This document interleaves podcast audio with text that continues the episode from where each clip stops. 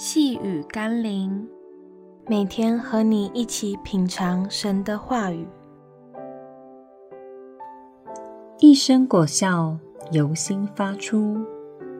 今天我们要一起读的经文是《哥林多前书》第十五章第五十五到第五十六节。死啊，你得胜的权势在哪里？死啊，你的毒钩在哪里？死的毒钩就是罪，罪的权势就是律法。许多人担忧肉体的死亡，但上帝却更在乎的是我们灵魂的未来。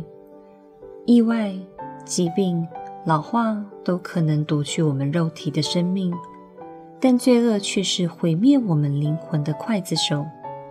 因此，上帝先是透过律法的制定。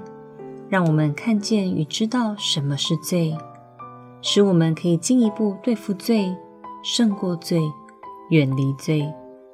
当我们努力地保守自己的生命免于肉体的死亡之际，求神提醒我们，更需要花上代价的是保守我们的心，免得我们的灵魂因受罪恶的牵累而走向毁灭。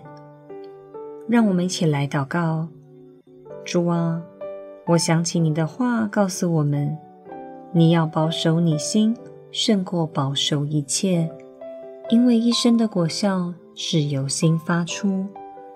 让我可以在你所显明的律法面前，看见自己的问题与不足，也同时让我在你的爱与救恩面前，看见自己可以因你得蒙救赎的祝福。让我可以更紧紧的依靠你，胜过罪恶的权势，进入你光明的国度。奉耶稣基督的圣名祷告，阿门。